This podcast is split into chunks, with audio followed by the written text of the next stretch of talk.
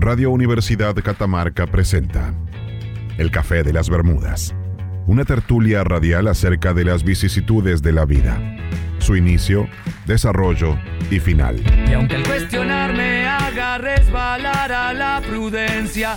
El Café de las Bermudas, martes 21.30 a 24, por FM Universidad 100.7. Inserte frase ingeniosa aquí. Siendo el eterno postulante, eterno aprendiz. Aprendí a volver. Radio Universidad Catamarca presenta El Café de las Bermudas, una tertulia radial acerca de las vicisitudes de la vida, su inicio, desarrollo y final. Con Álvaro Molina, el preceptor de la realidad.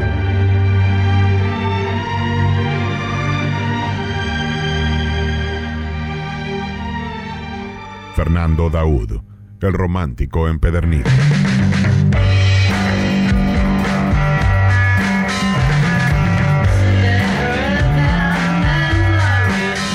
Ramiro Núñez, el eterno soñador. Y Rodrigo Ovejero, el optimista de la mentira. En los controles, Mike Zavala, el único que sabe lo que hace.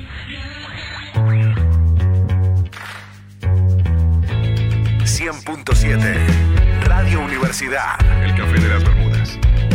Aprendí a escuchar, gritando.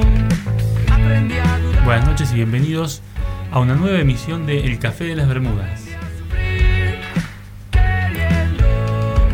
En este martes 2 de junio de 2020 vamos a estar en el aire las personas recientemente mencionadas hasta las 22 horas. Estamos con este horario especial.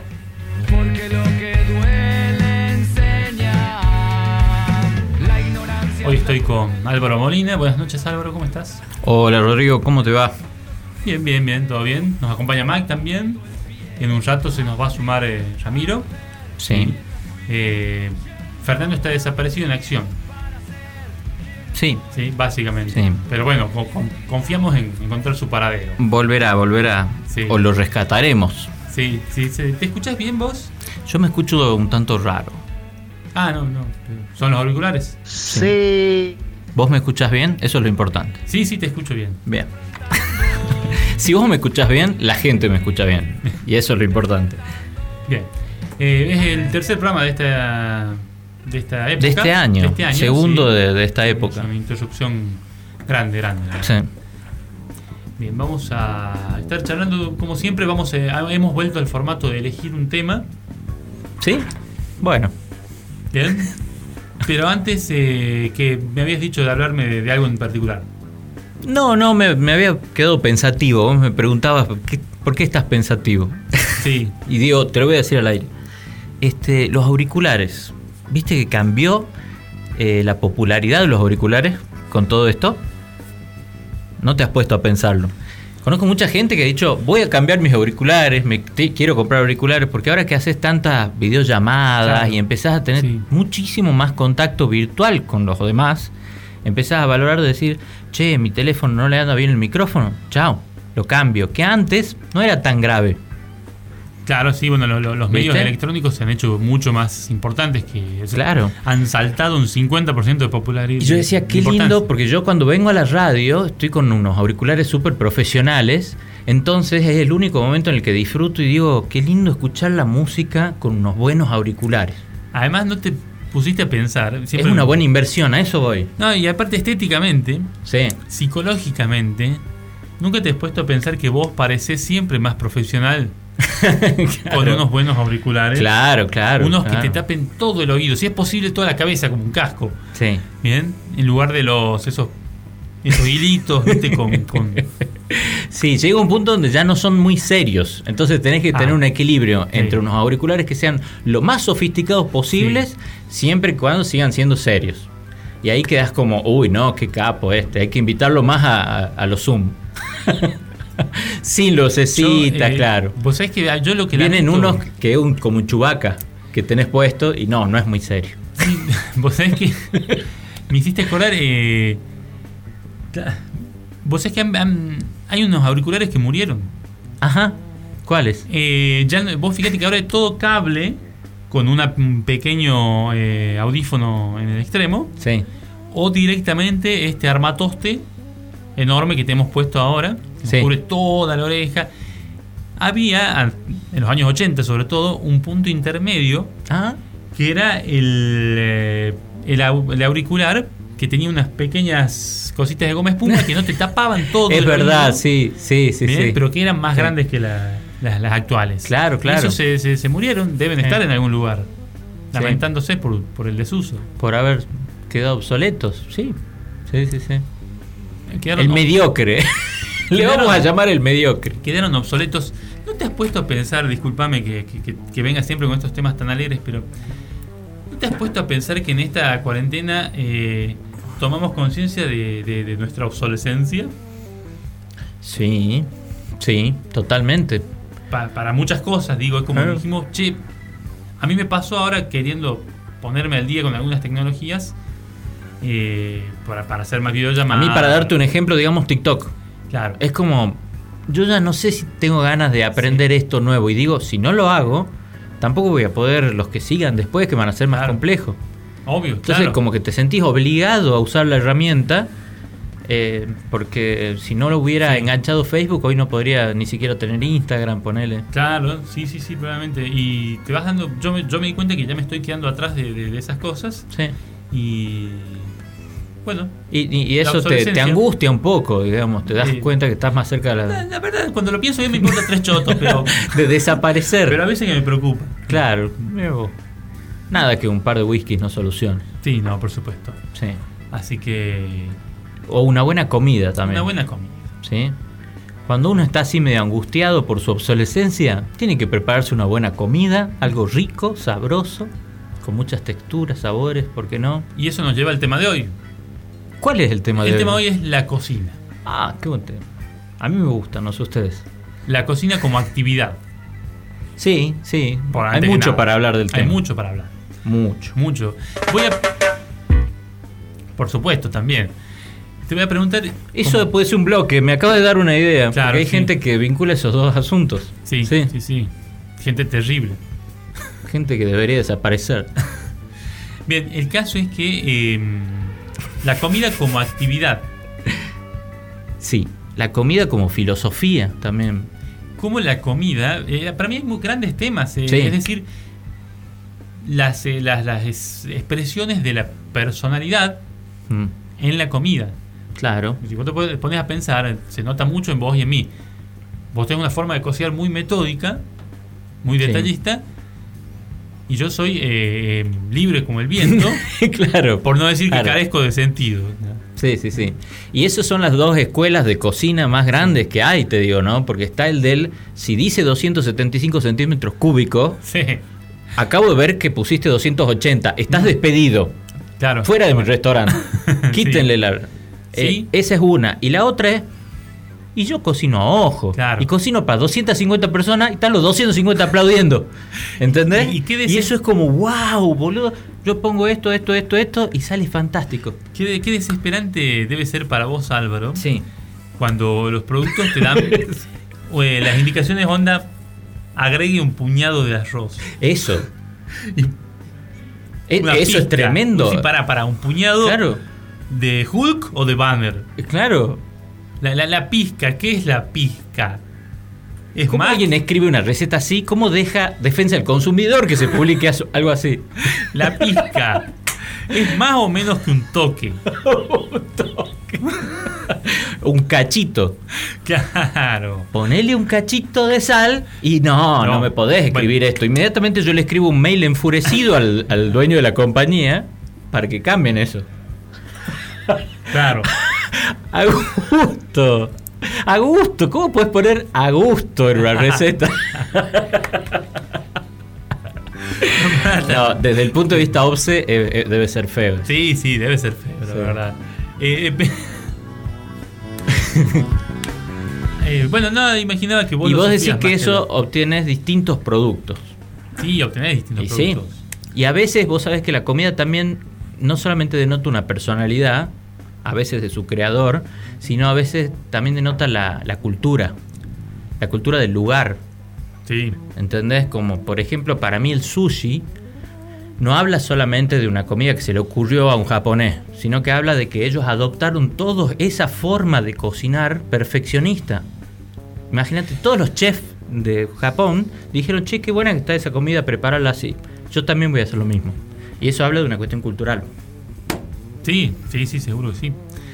El- hay un documental que, que está muy bueno que, que te lo recomiendo que se llama eh, Giro Dreams About Sushi. Sí, Eh, Giro, en realidad, no, no, o Giro, no me acuerdo. Giro sueña acerca de sushi. Es un documental acerca de Hiro Nakayama, ponele, porque no me acuerdo el apellido. Era Kagayama. No, Nakayama. Hiro es un anciano de 80 años que es dueño de eh, el que se considera el mejor restaurante sushi de Japón y por lo tanto del mundo. Mm. Bien, o sea, sí, sí. críticos de comida tienen más o menos el consenso de que ese restaurante es el mejor Sí. del mundo. Es, ni siquiera es un restaurante. Es una barra de sushi que está en el subte de Tokio. Claro, pero es el, lugar donde el mejor Pero producto del mundo se es consigue. el mejor claro. sushi del mundo. Y Claro. es muy bueno ver en el documental cuando el tipo este que, reitero, tiene 80 años, ¿sí? Sí, Eh, este tipo que tiene 80 años eh, se levanta tempranito y va él a Sí. elegir el atún que se va a estar cortando ese día en el restaurante. claro. Esa es otra cosa de la cocina. Sí, Para- sí, Para sí, vos llegar a esos extremos de perfección, no podés ser masivo. Bueno, te cuento el que vi yo, que creo que qui- quizás sea de la misma serie. El que a mí me impactó es un tipo que hacía el mejor helado del mundo.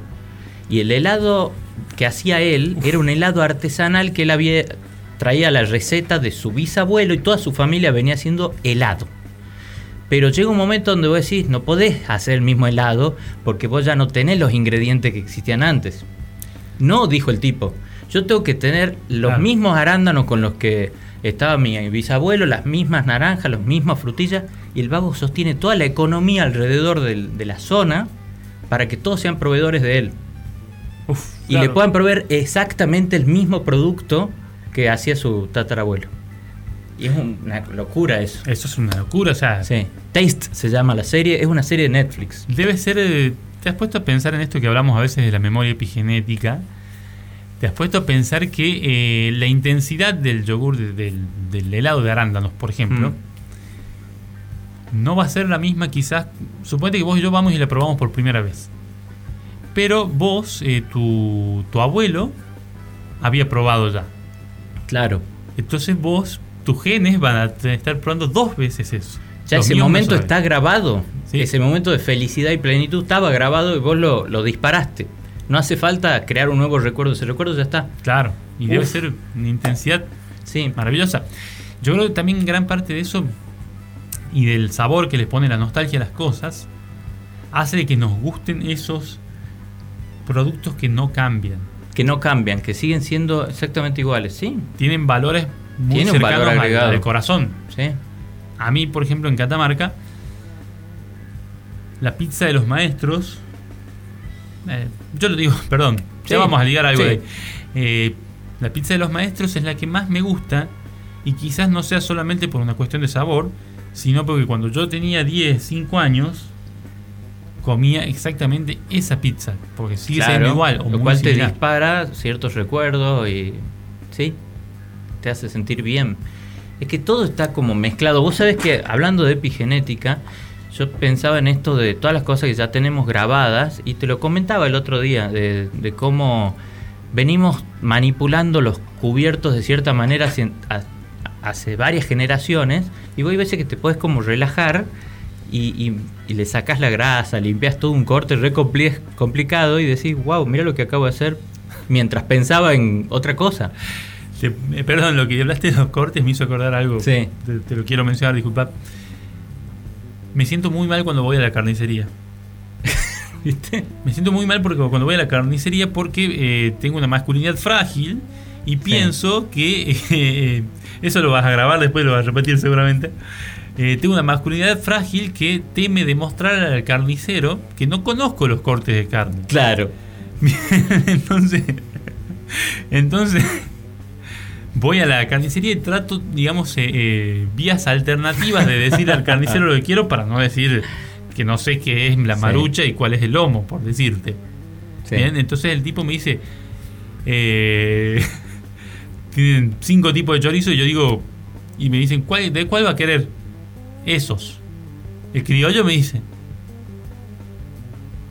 ¿sabes las veces que he llevado otro chorizo Claro. que quería? No, no, nunca, en realidad siempre lo digo, pero ese, admiro a la gente, viste, que va a la carnicería. ¿Qué y trajiste? No sé, me dio esto el carnicero, yo le pagué y me fui. Viste, en cambio, que hay gente que va a la carnicería y dice: Dame el solomillo del extremo izquierdo. Claro, claro.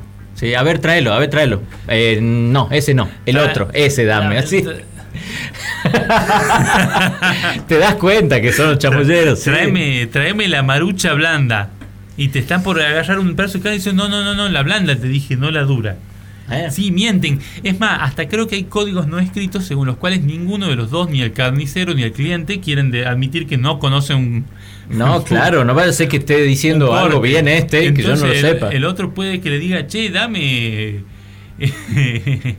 dame el lomo de- del anillo de Júpiter. Claro. Y el carnicero no le va a decir. Yo no sé cuál es, maestro. Entonces le va a decir, ay, ten-". Yo creo que por eso los carniceros a veces, te- a veces te dicen, bueno, lo voy a buscar atrás. Claro, claro. Porque Le atrás- agarra a uno y le dice. Sí. Tienen un viejo ahí esclavizado, pobre.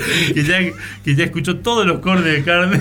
Sí. Ahora se podría poner un viejo por videollamada que esté listo para todas las carnicerías. Estaría bueno eso, ¿no? Podés entrar así, pregúntale, che, estás pidiendo tal cosa. claro, es un, es un laburo aparte. El mundo oculto de las carnicerías. El mundo bueno, oculto sí. de las carnicerías. Eso Sí. me pasa, vos sabés. Sí. Sí, sí, sí, sí, sí. Yo estaba pensando recién en esas personas que cocinan como una pizca. Y, vos, y me quedé pensando un poco en eso. Ajá. Y decía, ¿qué pasaría si pudiéramos medirle todo lo que está cocinando? ¿Tiraría siempre la misma cantidad? Porque capaz que tira 57 gramos de sal todas las veces. Uf. Pues, La señora que dice, no, yo hago todo a, a- a la vista, que hace... Sí, lo-. Mi abuela hacía unos fideos y hacía fideos para 10 personas y vos la veías, era magia, boludo, era magia. Sí. Pero es porque ya se lo sabe. Ya se lo sabe, aunque sea epigenético. Además, Y ya lo hace siempre y así sale bien. Tira 57 gramos. además no, no- nos gusta que nos cuenten historias. Sí. Entonces, cuando vos le preguntas a alguien, che, em, ¿dónde aprendiste a hacer esto? Y te dicen, eh, no, leí un libro. No está tan bueno como, eh, no, eh, yo el asado, ¿por qué lo hago así? No, te explico, esta de una forma que se llama napolitana. Ajá. Y esta eh, la aprendí porque, bueno, el, el año, el anteaño pasado murió mi abuelo. Fuimos a, a verlo, qué sé yo, y ahí nos encontramos con eh, un arcón donde él guardaba escritos de su familia explicando cómo hacer el asado desde el año 1800. Así que bueno, estamos recuperando acá esta forma artesanal de hacer el asado a la napolitana Con los consejos del abuelo. con los consejos del tatarabuelo en realidad. Y ese verso, Claro. esa mentira despiadada, es más divertida que simplemente te digan, ah, no sé, po- porque se me da hacerlo así, nada más. Vi un video de YouTube Claro, de unos porteños. Esa es una cuestión. Y copio. Vos siempre tenés que darle. Yo te voy a tirar un Mística. tip. Te voy a tirar un tip, Molina. Vos siempre Sí. dale, dale mística a la comida. Sí, sí, vos sabes que sí. Yo Sí. soy de confesar la verdad. Y la verdad por ahí es que ves unos No. tutoriales en YouTube de cómo lo hace tal y tal y tal y ya aprendes a cocinar vos. Dale, dale mística. Pero eso no tiene mística. Dale tenés mística, razón. Dale tenés razón. mística, decir. No, yo. Hay que meter abuelos, te- amigos perdidos, ex. eh, Vos, escúchame, si vez te Doloridas. preguntan cómo haces el, por qué haces el arroz así, Claro. vos contale. Mirá, yo viví un año en Japón. Ajá. Y ahí me puse de novio con una mina, fue una historia muy tremenda.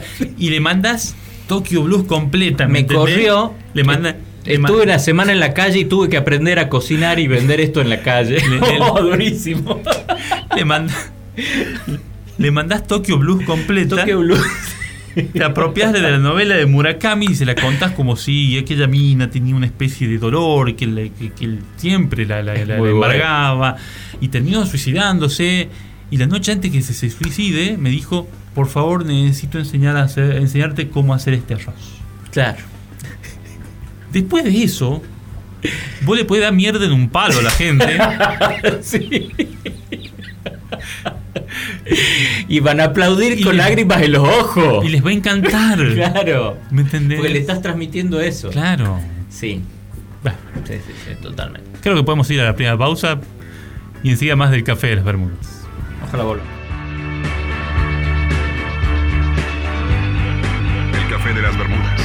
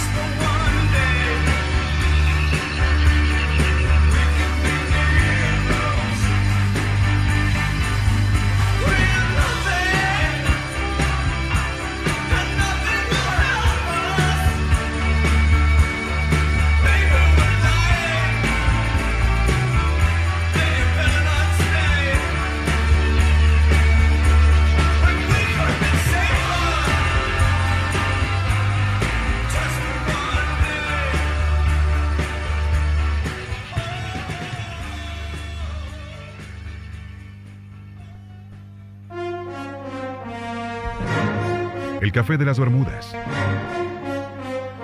El único programa que tiene el enorme privilegio de estar en la lista de los 10 más repudiados por el INADI.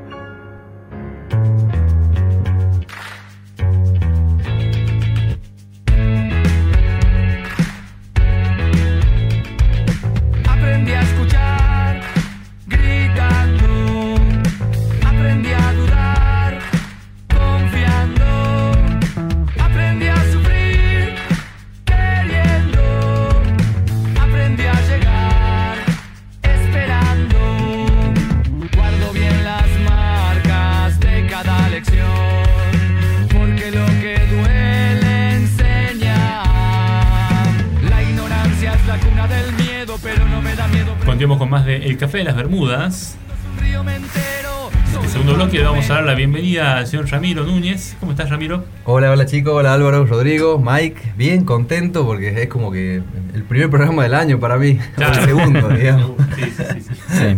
Bien contento de estar acá, perdón la demora, No, no, está bien. así que me corrieron, el lugar no tenía barbijo, por eso tuve que buscar un barbijo. Te pongo el tema, ¿no? Porque recién ver, llegas, por estamos favor. hablando de cocina. De cocina, qué lindo tema. Qué lindo tema, ¿no? Sí, me encanta, me encanta.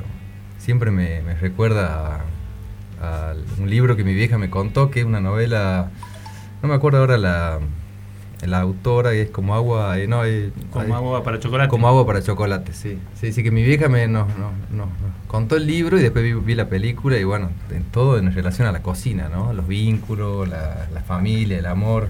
¿La leyeron la novela? No. ¿No es de Allende? ¿No, No. es Isabel Allende la novela? No sé. Para mí es Laura Esquivel, Laura. pero yo no la leí tampoco. No, No, leí. yo no la leí. No, Ah. porque el, el libro famoso de, de- de- de Isabel Allende es La Casa de los Espíritus. Ah, bien. Y de ahí los demás son populares, Más pero o menos no la película súper conocidos. te da a entender eso. El, el que yo leí es Comer, Rezar, Amar. Eh, más o menos lo, lo leí así, Así como muy... que el a- tema. Sí, Claro. no le di mucha bola, pero sí trata mucho del tema, digamos, de, de la, de la filosofía de la comida. Mira vos. La No sé. filosofía de la comida. Mm. Eh, es interesante, es interesante porque te digo que a veces el, el- el hacer eso, el ponerse en actitud culinaria, es muy terapéutico para muchas personas. Sí, sí. Se lo usa como terapia. Yo tengo una amiga que es vegetariana y una vez me estaba enseñando a hacer el arroz. Y me decía, pero el arroz vos tenés que ponerlo en el agua, tenés que amasarlo, tenés que sacarle toda la pectina, todas las impurezas, tenés que cambiar el agua cinco o seis veces para que el arroz, lo tenés que franelear Perdóname. 25 minutos al arroz para que te quede un agua impoluta y... y Esa chica es vegana porque tiene mucho tiempo libre. sí, sí, no es fácil llegar de tu casa a la 1 y cuarto y te Claro. dicen, tengo hambre, tengo hambre. Esperen, vamos a preparar el arroz. Vengan chicos, namaste, chicos. Namaste, te voy a matar. claro. Imagínate decirle a tus hijos. milanesa, en tres minutos está lista. Imagínate decirle a tus hijos. No, no, no, tiene que estar una hora en remojo el arroz. Claro, El claro. remojo no. de una mezcla de agua y miel. Sí, Chicos, estamos listos para comer. Vayan a buscar los rabanitos del fondo. Vos traete un zapallito de nuestra huerta. Vamos a prepararlo, que vamos a rezar por ello. Yo haría así un, un programa Por de. su despedida. Yo haría un programa así. Que sea cocina con obstáculos reales. Claro, claro, Yo voy a claro. hacer un, una- Claro. una- una- un- un reality que va a ser es cocina bueno, con bueno, obstáculos es bueno. reales. Sí. Está muy bueno lo que decís. Yo voy a A cocinar. Primero está muy bueno que decís. Yo, gracias, Jorge. Yo voy a cocinar y vamos a ver la interacción, la interacción con mi señora y mi hija. Bien. ¿Me entendés? Claro. Mi hija que venga y me diga, te quiero comer, papi. Y yo, Sí. ya va, hija. Tenés que pasar. La quiero comer, papi. Y me doy vuelta, ¿me entendés? Ya tiene un palito de queso en la mano. Solta eso, carajo. Sí, sí, sí. Y mi señora, ¿me entendés? Que venga, me mire por encima del hombro y diga, no, no, no. Lo estás haciendo mal. Lo estás haciendo mal. Eh, es difícil eso. Esos son tus obstáculos, pero Claro. ¿sabes qué? Yo lo ampliaría. Obstáculos Yo cotidianos. haría un reality show Bien. en el cual los participantes son tipos que laburan desde las 7 de la mañana hasta las 2 de la tarde Claro. Y todos tienen que Como yo. llegar del laburo y ponerse a cocinar. Sí. Y tienen que tener una comida lista en 25 minutos para 5 personas. A ver, Claro. ¿cómo a ver es? quién gana el concurso ese. Sí. Porque tenés que ser muy grosso. Hay Y muchas aparte- mujeres que hacen eso y para mí es como heroína, ¿entendés? Hacer una comida elaborada en... Y aparte, más 20 realista, minutos. porque hay un, hay un programa de un, de un inglés que se llama eh, Comidas de 30 minutos. Sí. Claro. 30 Minutes eh, Meals. No me acuerdo el nombre del hombre. Y Pero claro, son comidas que hace él en 30 minutos. ¿Por qué? Porque dice, ahora vamos a moler ajo y saca un utensilio destinado exclusivamente a moler ajo. Anda a cagar. Claro. ¿Me entendés? Y ahora que vamos a, a- a picar un poco de ajíes y saca así una cosa que vos nunca viste en tu vida. Claro. Y es un picador de ajíes. Claro, entonces Sí, sí, sí. esa gente es, es despreciable. Sí, Sí. vos sabés que- Yo siempre me, me tiraba abajo la, la receta de la espátula, la estúpida espátula. Era como que, ah, claro, el señor tiene una espátula. Claro. No, no, yo en mi casa lo tengo. Tengo cuchillos, tenedores y cuchara. Eso es todo lo que tengo yo. Claro. ¿Qué se puede hacer con esto? Hay que hacer un, un programa de cocina que se llama Cocina Realista. claro. ¿Me no tengo nada, digamos. Para como veía merengue, veía merengue y digo, no puedo hacer nada de merengue porque yo no tengo cómo batir eso. Entonces me fui y me compré el cosito para batir a mano. Claro. Ese Ah. cosito debería estar extinto, debería estar pod- de- Debería prohibido. Debería estar prohibido, o sea, vos no podés batir merengue a mano. Son 38 minutos. Ah, punto, punto nieve. Vos decís, Claro. hay que hacerle un monumento a mi Claro. abuela, boludo. Batía a mano. En, en Cocina Realista, Sí. el, el narrador en off te va a decir en algún momento eh, lo que no le dijimos a Rodrigo es que sacamos toda la sal de la casa. Ahora tiene que hacer una tarta de atún Claro, como Sin cuando se te acaba la, la sal. sin atún. Eh. Rodrigo le ha prometido panchos a su Claro. hija, pero resulta que no tiene pan de Viena. De Viera. Claro. Entonces, sale, sale gato con el pan. Hoy, hoy, en Cocina Cocineros realista. Realistas. Papá, no hay gas. No.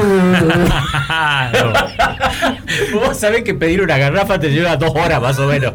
Y sería un reality. Chao. Y sería un reality donde la voz en off dice: eh, Veamos cómo Rodrigo termina un flan en 15 minutos sin fuego de gas. Sin fuego de gas. claro. Y se pondría música de suspenso y la, y la voz en off diría: eh, Oh, ¿cómo podrá hacer ahora que ha perdido todo el caramelo que había logrado recoger? Y termina siempre en que fracaso. Claro. ¿Me entendés? Fracaso. Siempre fracaso. Y, y le digo a mi hija, ¿sabes qué? O sea, comete unas galletas. Yo no sé que Álvaro me hizo acordar con esto del, de la amiga vegana, eh, que yo, no sé, debo tener 10, 12 amigos que son vegetarianos, algunos veganos. Mierda, tenés muchos amigos. Sí, o bastante, sea. y la mayoría de ellos, el 90% te puedo decir, manufacturan su comida, todo, Sí, ¿no? sí, sí, Pero es sí. increíble cómo te lleva, digamos, esa filosofía de, Sí. de- de vida. No a solo vos, manufacturan, sino que tienden a ser productores, porque cuando vos Sí. aprendes a hacerlo, Sí. te das cuenta que es fácil, que es satisfactorio, que es lindo, y de golpe tienen tanta materia prima que dicen, en vez de hacer 20 hamburguesas, hago 200 y las vendo.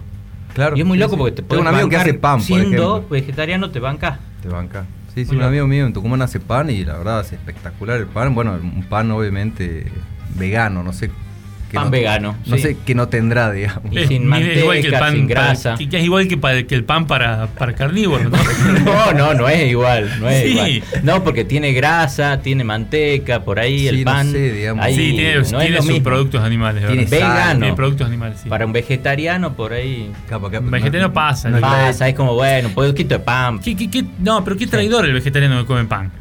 No, no, para mí es que es Sí. fanático el vegano. O sea, el vegano está demasiado a veces fuera de la realidad para mi gusto, ¿no? Y lo, se lo digo, lo puedo conversar, decir. A mí no Te me. entiendo. A mí no, claro, yo me jode cuando, el, cuando la gente te, te lo plantea como una opción práctica. Práctica o Claro. realista o, o, o- o de fácil consecución.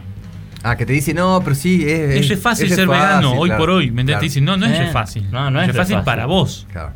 No es re fácil porque tenés que compensar mucho la parte saludable. O Sí. sea, Y que sí. tener mucho tiempo. Sí, la proteína, las calorías que te da la carne, por ejemplo, la tenés que reemplazar con algo. Nosotros como, como sociedad, como cultura, como civilización, venimos adoptando una forma de comer que sabemos que es saludable para nuestro organismo, porque si no, no hubiéramos muerto. Y esa forma saludable ha ido empeorando en los últimos años, por eso hoy hay exceso de, de sobrepeso en el mundo. Hay gente que, más gente que muere por sobrepeso que gente que muere por inanición en el mundo. Es una Y eso locura hace que nos estamos, nos estamos alimentando mal. Pero, pero pasar de venir alimentándote con 8 kilos de carne al año a cero es difícil para el organismo. Seguro. Sí. Tenés que compensar con mucha soja, comiendo bien, o sea. Es una receta, eso voy a una receta No, que tenés no. que, que estudiarla. Yo, me sometería a es que- ponerle Mm. 15 días de comer eh, únicamente comida vegetariana. Yo lo he hecho un montón de veces, Yo pero estoy, eh, un actualmente día, dos días. Vos estás- no, Sí, prácticamente estoy en eso. no decir, a partir de hoy nunca más me voy a volver a... Es como, eh, no sé si es para tanto. Bueno, es que depende de la filosofía, porque es entendible. Sí. Si lo tuyo es, no quiero que maten a un animal, Claro. por, por mi culpa, bárbaro. Si lo tuyo es no quiero que maten ni que esclavicen a un animal por mi culpa, Claro. Ya te restringís más. yo no claro. quiero que ningún animal sea usado para ni siquiera... Uf, ya no, com- sí. Es como, son menos las cosas que podés comer. ya no comes nada. Imagínate que no puedas. Claro. Hay un perro. Esta vaca fue atropellada, señor. Hay, hay un perro que es el que corre los topos para que puedan tener las, las- las zanahorias que vos querés comer. Claro. Y ya si no vas a comer eso, Claro, porque estas zanahorias están hechas con perros esclavizados. También, viste, me, me- me- me hiciste Sí. pensar. Cagate de risa. Tremendo El políticamente correcto se puede ir a la mierda en un momento que ya llega sí. un- que no sabes qué hacer. Sí. La vuelta de rosca. claro. Claro, no Sí. matemos las Bueno, hay gente que, que le hace el boicot a los cosméticos porque para hacer los cosméticos se usa animales de, en cautiverio en los laboratorios Sí. para probar los Para cosméticos. probar los cosméticos. Sí. Hay ciertos ¿Hasta qué nivel probarán, no? ¿Hasta qué nivel probarán, digo? O sea, es obvio que prueban con, con- con perros, ponele, sí, sí. Con monos. Con perros prueban y dicen, a ver si le irrita el ojo este maquillaje. ¿Bien? Y le ponen así el maquillaje. Y no, no le irrita el ojo. Pero digo, ¿se quedarán en ese análisis? O dirán, John, yo sé que vos no sos zoófilo, Pero pero a vos te parece que está un poquititito mejor la perra que cuando no estaba maquillada. claro. ¿Cuál elegirías vos, la A o la B? Claro. ¿La A que ver, tiene el producto o la que no? ¿Qué es un- John, tenés una pistola en la cabeza Sí. y tu vida depende que elijas una de las dos perras, John. Sí, Claro. algo que está muy mal. Y ahí John dice, bueno, Sí. la maquillada. La maquillada. Apa. y el otro lo mira y dice, sos un enfermo, John. La pistola un- era metafórica. Hay un señor que tiene un guardapolvo blanco atrás con una planilla Claro. que dice, eh, correcto, gracias. Sí. Un técnico. Sí, yo pensaba eso con el lápiz de labio. Digo que le pintan los labios a los ratones y le sacan fotos y dicen cuál es el ratón más atractivo. A mí, La mona. a mí me hace mucha gracia cuando la gente cuenta, viste, que, que a los perros an- antidrogas, por ejemplo, Sí. los hacen adictos. Claro, así dicen. están abusando del pobre perro. Claro, pero lo gracioso es que químicamente o conductualmente se los hace adictos, de verdad. Sí. O sea, ellos encuentran drogas, se les da un premio. Entonces quieren buscar droga todo el tiempo, Claro. por supuesto.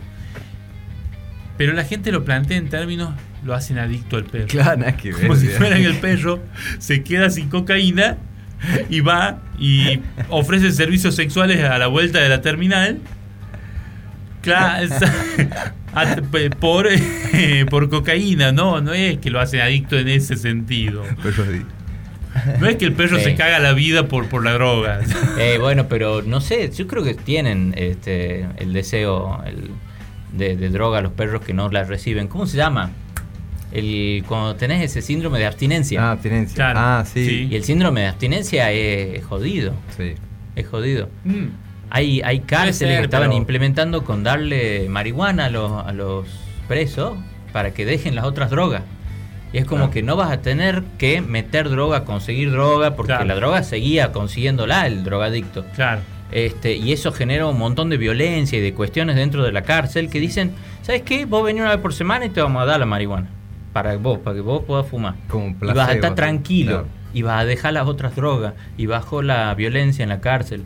Muy loco eso. No me Sí. acuerdo en qué país era, ya lo voy a chequear. Sí, no, no, no, de una. Chequealo, por favor. Sí, chequealo, chequealo, por favor. Chequealo. Eh, no, y pensé antes también de eso de. eh, ¿No les resultan fascinantes los. los eh, ingredientes cuya obtención es una tarea titánica? Sí. Las El merengue. trufas. Las trufas, sembrar, plantar y eh, sembrar y cosechar una trufa es una cosa, una dificultad extrema. Claro, es como buscar un diamante. Y por eso es carísima. Claro. Claro. Y a todos los problemas que tienen las trufas en sí, tenés que agregarle que tenés que tener un cerdo entrenado o un perro entrenado, Para que las generalmente un cerdo, Sí. para que las encuentren. La Sí, trufa y vendría a ser frenarlo como- antes que se la coma. que la coma. La trufa vendría a ser como una fruta de una planta. La trufa. Es un, como un hongo. Es un hongo. Ah, es un hongo la trufa. Un hongo. Claro, es como un hongo, crece en, en las raíces de, de- del Fajos. roble. Sí, del roble, en las raíces del roble. Yo nunca comí Sí. trufa. Y yo le agregaría como para darle mística, porque Para hemos- mí que hemos, eso... Sí, perdón. hablado de que darle mística a la comida, Sí. Tiene que ser un roble, el mejor si es un roble en el que algún hombre se ahorcó alguna vez. O hecho una meada. Ya me cagaste la mística, ¿me entendés? No, eso no. no Sí, no eso no. Ramiro, no. Claro, claro. No. Sí, Álvaro. decía. es como que el vino que están degustando es hecho con la vid. La vid que pueden ver a su izquierda, la vid que vomitaba mi abuelo todas las noches cuando llegaba ebrio, antes de golpear a mi madre. Esa fue mi vida y yo recuerdo, y por eso mi vino se llama Toro Malo. Es como mierda, boludo, ¿en serio? hay, hay que hacer, Dame, hay que hacer un, más. un marketing de la tristeza. Marketing. Sí. El marketing del sufrimiento. El marketing del de la dolor. tristeza. Si hay marketing de comida Bueno, y eso marketing lo de hacen tristeza. en, bueno, no los quiero quemar en la casa de papel, no sé si lo vieron. No, No, y no lo voy a ver. no me molesta. Y no Bueno, hay un personaje que suf- habría sufrido como un gran trauma en la primera temporada y utiliza ese trauma para qué? Para convertirse en un personaje público que da conferencias sobre su trauma. Claro. No es mala. No, no es malo. No es mala porque vos vivís una experiencia y después te pasas toda tu vida dando conferencias. Como el, como el de Viven. Como el de Viven. Como el de Viven. Amor sin escalas también. Eh, Con como el de. Viven, Deja eh, de robar con que te comiste a un, a un amigo. Pero está bueno lo que hizo el tipo. Porque vos No, la verdad que sí, la verdad A que ver, sí. tenés que transformar algo negativo en algo positivo. Lo que yo. eh, Lo que hay. El tema, lo que a mí me asombró siempre de ese caso Sí. fue es que vos sabías que el tipo tiene dos precios. Ponele que él te saca, te cuestan 50 mil dólares las conferencias. Generalmente es así. Sí. Las conferencias, onda, hay que sobreponerse a los problemas. Ah. Para gente, claro, te para cuesta gente en general. 100 mil dólares el curso de cocina. Curso de cocina Por un. por el reso- superviviente de Viven. Vos sabés que ese hombre, sabés con toda positividad que ese hombre ha comido otros humanos. Sí, sí. No te está mintiendo. Sí, en, Bien. el- en los Andes. Cuando él te dice, bueno, yo comí bueno. eso. Cuando él te dice que el muslo no es tan blando, pese a lo que uno podría pensar, Sí. hacele caso, come pantorrilla. Por más que parezca más, porque él sabe. Nunca Si- un comensal se quejó de Claro. lo que él le dio. Él le servía y todos comían felices. Claro, Es claro. millonario el sobreviviente este, Claro. ¿no? Millonario. Bueno, por eso te No, digo. bueno, la, la verdad, verdad, para quien no esté escuchando del otro La lado, verdad de la es, milanesa. es- es muy interesante escuchar este tipo de conferencias Sí. porque ha- hablan de la vida y de lo Sí. valioso de la vida y, y Sí. todo eso. Es, muy interesante. A mí me gustan las TED Talk, por eso yo soy defensor de las Mira, TED Talk, de ajá. las, de las conferencias. Rodrigo eh, hace marketing de la tristeza y Álvaro hace marketing del optimismo. Es que tenés que me encanta esa ¿Por qué mezcla. no? digamos. ¿Por qué Sí, no? Me encanta. Claro. Tenés que tener ambos. me encanta eso. El yin yang. El yin, ya sé. Vos tenés que hacer, por ejemplo, a ver. Esto va a sonar mal. ¿Bien? Que suene. Pero bueno, en este programa no nos contenemos por minucias como esa. Sí. Yo creo que Nike en algún punto tiene que sacar propagandas donde diga nuestras zapatillas son las mejores porque tenemos un hombre llamado Mark que cuando los niños vietnamitas no trabajan con la debida dedicación los azota. Claro. Ahí agarras dos zapatillas, una Nike y una Adidas. Mirá, mostrás la Nike A Mark no se le pasa uno. mostrás la Nike y tiene una confección perfecta. Perfecta. Y luego de. Mark logra la perfección de estos niños esclavos. Claro. En cambio, Adidas, y mostrar las Adidas, y mostrás que tienen un hilito salido, decís, en Adidas no le pegan a los esclavos. Eh. Son, en- Y eso tiene. son gente que labura cuatro horas, hace las zapatillas pensando en otra cosa y se va a su casa. y eso tiene sindicato, consecuencias. Tiene consecuencias en la zapatilla que va a comprar. Claro. Porque mucha gente, lamentablemente, no le importa que sean niños esclavos. Siempre y cuando tan buena y no es tan cara. No Sí. En general a la bueno spot, no le ¿eh? importa lo que pasa en otros lados. Estaba viendo Mm. un, un spot sobre los cambios políticos que se están dando en Hungría, donde el, el primer, pres- el primer ministro, digamos, se está dando, el presidente se está dando poderes tremendos como tipo la- Star. Wars más o menos. Ajá. Y vos decís, yo no escuché nada de esto, nunca nadie me comentó esto, todo alrededor mío, no lo vi en los diarios, o sea, a nadie le importa esto. Yo me estoy enterando ahora por un, por un video. Eh, y es Hungría, es como, está sí, muy sí. lejos. ¿A quién le importa? Es decir, ¿A quién le importa? ¿A quién le importa Budapest? No, es que es muy te- tener una conciencia más, más amplia del mundo. Cuando vos empezás a decirte como que sos un ciudadano del mundo y te preocupa todo, decís, wow, podés prever un poco las olas. Cuando las olas te lleguen a vos, vos vas a estar más preparado porque ya sabés que viene. ¿Entendés? Las olas, los movimientos históricos, Sí. todo. sí, sí. Este, Hoy leía- O podés ver lo que pasa en tu barrio. Hoy chao. leía el, el presidente de una ONG que- contra el racismo acá en Argentina que Sí. decía acá en Argentina dice cuando matan a un, a un negro en Estados Unidos acá en Argentina eh, digamos saltan como si fuese uy mataron a un negro en Estados Unidos y vienen matando de Claro. hace 100 años digo. Claro, pero este lo que- filmaron y este claro, salió por que- todos lados. pero digo la ola esa que decís Sí, vos Hoy por hoy es un, es un escándalo. Sí. Pero eso antes era un caso más. Ojalá que algún día, con muchas otras cosas, ponerle los femicidios, llegue un momento donde, ah, digamos, escándalo, mataron a una mujer en Argentina Claro. y sea una, no- una noticia mundial. Eso sería fan- fantástico, ¿entendés? Claro, eh, sí. Este, Sí, sería muy se, bueno. se avanzó mucho en el tema del racismo, pero no en el tema del clasismo, ni en el tema del feminismo, digamos. Sí. del- Sí, sí, eh, sí. Esos son áreas que hay que seguir trabajando. Está bueno, que me pongo este pañuelo, vos sabés, me pongo combativo. Sí. Y la, y la comida es clasista Álvaro Clasista. o no la, La comida, comida es clasista La comida clasista. es clasista, por supuesto. Bueno, por vos supuesto. fíjate, Y que no está mal, no está mal. Vos cocinás, yo siempre decía esto como teoría, vos cocinás con lo que tenés alrededor. Bien. Siempre, ¿verdad? Sí, en la no es que heladera, la todos tenemos los mismos eh, ingredientes en el planeta. No. Cada persona vive en un ambiente y en ese ambiente se, se consigue ciertos alimentos. Y en esos alimentos vos tenés que inventar algo. Y así nacen las comidas. me voy a poner ya prácticamente en modo quebracho Sí. y voy a decir que hay una apropiación cultural del locro. Por las, hay, una, hay una apropiación clasista del locro. ajá El ah, locro, vos decís que hay un locro cheto ahora. Vos Sí. fíjate que ahora la gente saca foto el locro del 25 de mayo. sí, Sí, se convirtió y en es algo una cosa perfecta sí, sí, Sí. sí. de un color. Bueno, Sí, por claro. eso te digo, con Vos todo tenés tipo- comer locro que hago yo, Mike, es, es- morís. es prolijo, Sí. los círculos concéntricos de color El entre la salsa picante y la cebolla de Sí. verdeo. El chorizo colorado tiene que ir en, en triángulos. Cibulet, cibulet le ponen logo. Cibulet. Vamos a hacer un pacto en este programa. La Nunca no vamos a ser carne. amigos. No es lo que te sobró. Nunca vamos a ser amigos de alguien que conozca el significado de la palabra cibulet. Cibulet. de una. Bien. Si vos eh, sabés eh, distinguir la cibulet, Cibulet, Es un actor francés, no. es un actor francés. no vamos a ser más amigos. No es lo mismo, ¿no? ¿No es un actor francés? Este. Sí. No. Bueno, No le sale, ¿no? Es difícil pronunciarlas. Este. Qué loco. Porque, sí. a ver, le La pregunto a- comida le- y el le- y el estatus. Porque vos sabés, Bueno. sí, estaba pensando en el, en el pato a la naranja. sí. ¿De dónde saco un pato yo acá? O sea, Sí, y la sí, sí, naranja que tengo. Pato no consigo. Pato en Catamarca. Bueno, mm, ¿Entendés? Y es como, En- eso en- comemos todos los domingos con papá, claro, pero porque vos vivís en La Plata, digamos. Claro, Entonces vos- al, vos- al- al locro se lo fue apropiando de manera Sí, clasista sí. y planteando que el verdadero locro es pulsudo, Clasista lleva y de todo Pulsudo, sí. y muy probablemente el verdadero locro no llevaba de todo.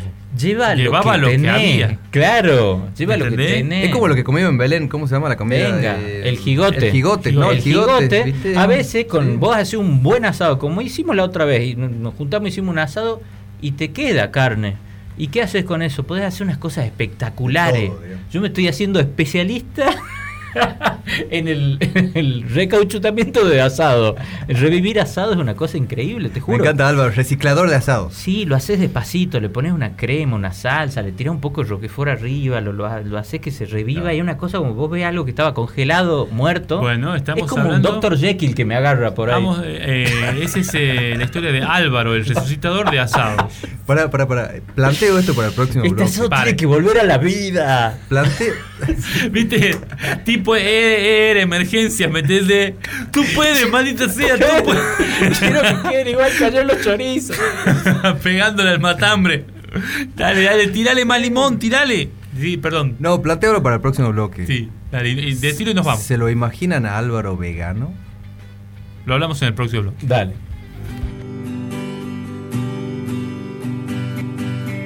El café de las Bermudas. Evitar resistir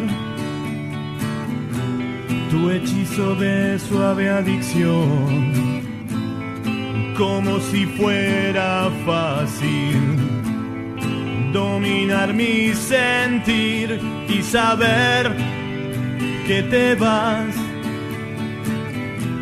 Y saber que la abstinencia me puede todo se vuelve oscuro. Y solo puedo decir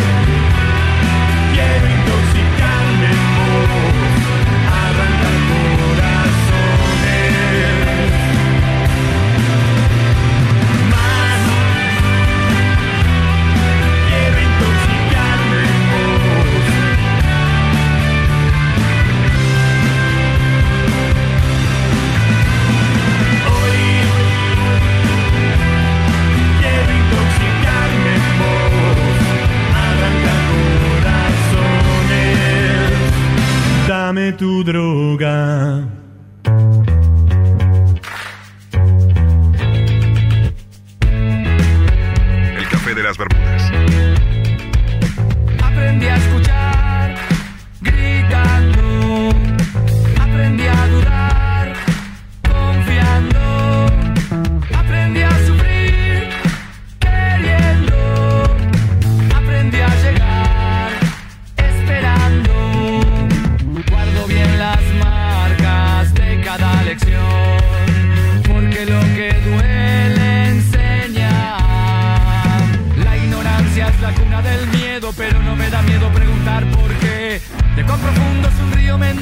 Sigamos con el Café de las Bermudas en este martes 2 de junio. Estamos en el aire hasta las 22 horas. Ustedes pueden comunicarse a las siguientes vías de contacto. Qué lindo volver a decir esto, digamos. 3834 68 60 17. Ahí tenemos nuestro WhatsApp. Tenemos nuestro grupo de WhatsApp, les- los cafeteres, las cafeteres, que pueden comunicarse. Un par de condiciones para entrar, pero nada difícil. Así que bueno, los invitamos a sumarse a, Sí. a este gran tema de lo que es la. Y aprovecho El arte culinario. Para, para leer un mensaje de Por un favor. oyente que me pareció como muy bueno, porque es- este oyente es un profesional fonodiólogo. Entonces nosotros, antes que llegues vos, disculpa Ramiro, estábamos ya hab- hablando de eh, los auriculares. Bien. Entonces nos dice, la función del auricular grande es poder escuchar música o lo que sea con un volumen bajo y buena calidad y que no te lastime los oídos. Bien. Los intracanales, o sea, los que vienen con el celu, necesitan más volumen para cubrir el ruido ambiente, lo cual te daña. Entonces te está diciendo que no solamente es una linda moda, no solamente eh, eh, se ha vuelto algo in- indispensable ahora, sino que es mucho más saludable. Qué cagada. Los- Que los para mí no, para mí era un, un lujo. Claro. ¿Entendés? Y, y cada vez me doy más cuenta cuando los uso acá de decir, esto es- está bueno, te hace sentir bien. Sí. Sí, yo soy Sí. un fucking consumista de la tecnología y. Vos tenés unos intracanales, pero muy Tengo- buenos. No, tengo los dos. Los dos tipos. Como soy un, un maldito compulsivo, digamos, comprador. Lo contrario a mí, Ramiro. Tengo unos auriculares, sí, Bluetooth y a Rodrigo, Bluetooth Sí. y después me compré eso que, que con el con el Switch 3.5, digamos, que dice algo los in-ear, que bueno, ahora a empezar a usar lo, digamos lo que dice el, el Carlito Me Fonaudiólogo. hiciste acordar con el tema de tecnología. Nada, me, me vino a la memoria algo muy, muy, muy que toca de costado ese de la tecnología. Sí. Viste, a los genios siempre como que les están queriendo dar reconocimientos a los que ya son muy genios. Claro, el ad honorem. Y entonces, por ejemplo, y hubo una vez el, eh, que Charlie García hacía un hacía un recital y el tipo había dicho quiero que sea algo revolucionario, así que iba a salir por dos radios. Claro. Y le explicaban, en, en los, los- los conductores de, de programas de radio explicaban, va a ser algo muy loco, lo vas a poder escuchar por dos radios. Claro. Y nadie caía en la cuenta de que era lo mismo que escucharlo por la misma frecuencia en dos aparatos. Hasta que de pronto se fueron dando cuenta y dejaron de darle manija al tema. Se dieron No cuenta que sé, era- no sé. Yo tengo otra teoría. ¿Cuál es tu teoría? No, mi teoría es que es una genialidad de Charlie porque estás haciendo estéreos para lo que no existía el estéreo. Antes que No. existía el estéreo, era como que no salía al mismo no. tiempo. ¿no? Ah, Pará, poco estoy hablando. Cuando vos tenés una emisión y pones varias radios distintas, no salen todas exactamente igual porque la emisión viaja de distintas frecuencias, Claro, se encuentra con otras paredes, claro. Claro. Y ese delay le da un, un sabor a estéreo donde vos escuchás un sonido que acá y otro de allá, que es distinto. Bueno, Genialidad de Charlie, En yo realidad. Charlie hacía referencia a que lo ibas a poder escuchar en, en dos aparatos, que lo importante era que lo escucharas desde dos. De los dos eh, aparatos ¿Me distintos. entendés? Así que. ¿Eh? Tremendo, Charlie. Pero. pero, viste, o sea, no, no es como para decir. Entonces digo, a, a los que son muy genios ya en algún momento se les, se les aplaude todo. Se les aplaude todo. Se le aplaude todo, sí, bueno, Dalí tuvo mu- muchísimas extravagancias y nadie niega que sea un genio, pero las extravagancias de Dalí fueron tremendas. Y a mí me encanta poner Marta Minujín también, o sea, tirar cosas de un helicóptero y es como, wow. En, en- en la cocina. Eso es impactante. En la cocina se puede, se puede ser este, genio y te pueden aplaudir. ¿Viste el tipo este que salió eh, en todos lados el año pasado con, eh, con que turco, un árabe, creo que es Mike? ¿Te acordás que corta y tira la sal así con el brazo en, Sí, sí, sí, sí. en, en escuadra, digamos, y ese era la cool y todo el mundo le aplaudía cuando era una, perdón, una, Una boludez. una boludez, Sí. digamos, ¿me entendés? Y es como dice Rodrigo, o sea... Es showman, claro. ¿entendés? Y el tipo es que traba- tiene estrella Michelin, que no sé qué, bueno. Es como la anécdota que que no. nos, que nos contó Mike fuera del aire. No sé si la puedo reproducir acá. Contá. Mike estaba en un asado con un eh, colega y el colega quiere ponerle orégano o algo así a, a un pedazo de carne y sin querer le tira un montón de orégano. Y una mujer lo, lo- lo- lo mira y él delante de la mujer agarra y le- con los dedos saca así como tres hojitas. Y la, y la chica lo mira y le dice, lleva 37 hojitas. Lleva 37 ojitos. Y se quedó callado la boca. Claro. Calló la boca, claro. no dijo nada. Eh, Y capaz que hizo el de la sal y hizo lo mismo, ¿me entendés? Y todos Claro. como boludos repitiéndolo. Claro. Sí, estaba pensando qué mundo diferente que es esto de la cocina, ¿no? En cada casa. eh. Yo- Perdón que sea autorreferencial, Sí, pero bueno, dale, es, una, dale. es una anécdota. Yo la primera vez que, que conocí Salta, Orán, digamos casi cerca de Bolivia, fui a la casa de un chico que vivía conmigo en Tucumán estudiaba, me invitó a su casa en Orán, bueno, re lejos, qué sé yo. Muy bueno, Orán, muy lindo. Y bueno, el primer día caímos a almorzar ahí en la casa, qué sé yo, estábamos parando ahí. Y sirven humita, en olla, digamos, en un plato. Y en el medio de la mesa ponen un frasco con azúcar. Claro. Sí. Yo quedé así. y para mí fue como un extraterrestre. Y yo quedé, yo te juro, ¿Para tenía, qué es tenía eso? 20 años, Claro. hace 20 años fue esto, Claro. tenía 20 años, ¿no? Y yo digo, ¿qué mierda es esto, no? Y bueno, y viene la madre de Luis, mi amigo, eh, Maggie, muy piola la señora, me dice, Rami, eh, ¿quiere azúcar? Sírvase, acá está la cuchara. Y yo, no, señora, gracias. Le digo, pero no, le, no me salió, obviamente, ¿para qué el azúcar? Eso no iba a ser, digamos, irrespetuoso, pero bueno, no, me- pero No, podés cu- ser curioso. La curiosidad Claro. no es, no es sí, y mirá respetuoso. que el oficial es curioso. Claro, me parece que si preguntas con cara de asco no está buena. Casi no- no quiero, Este, señora, la Ustedes cuchara. comen con azúcar, asquerosos, eso no está eso no bueno. está bueno. No, señora, pase- páseme el picante, le iba a decir, o la Es un salsita. tema. Vos sabés que yo creo que cuando, Gustos cuando mi, gustos, mi hija sea sí. grande, no me voy a oponer a que tenga pareja.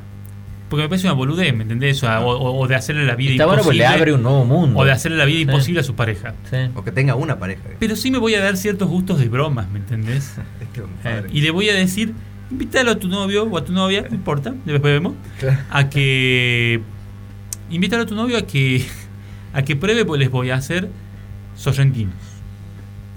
de salmo. Y al chango le voy a hacer unos sorrentinos, le voy a poner, por ejemplo, mucho picante. Claro. O los voy a rellenar con mermelada de durazno. Nada que ver. Y le voy a dar a comer. Claro. Todos A a, comer y. ¿Y qué te pareció? Eh, Eso te sirve mucho para ver de qué metal está hecho el muchacho. ¿no? Claro. Es una muy buena prueba. Yo No, creo que está muy bueno, bien hacer claro. eso. No. Todos deberían hacer yo, eso. yo lo voy a hacer. Yo lo No, acabo yo de implementar, lo que decís me cierra. Ustedes Sí, porque sí, son sí. padres de hijas Yo lo voy a mujeres, por hacer. eso. Si no, deja no. limpio el plato, Sí. este chango es para mí. Este chango, este chango está enamorado. Este chango está enamorado. yo está enamorado. padre es una Sí. prueba válida. Mira, Mike, cómo le salta lo primitivo. ¿no? ¿Cómo le no, salta no, lo primitivo? no lo a los primitivo, porque te No. dije, a ver, vos no te vas a oponer a eso. Sí, el no te vas a oponer a eso.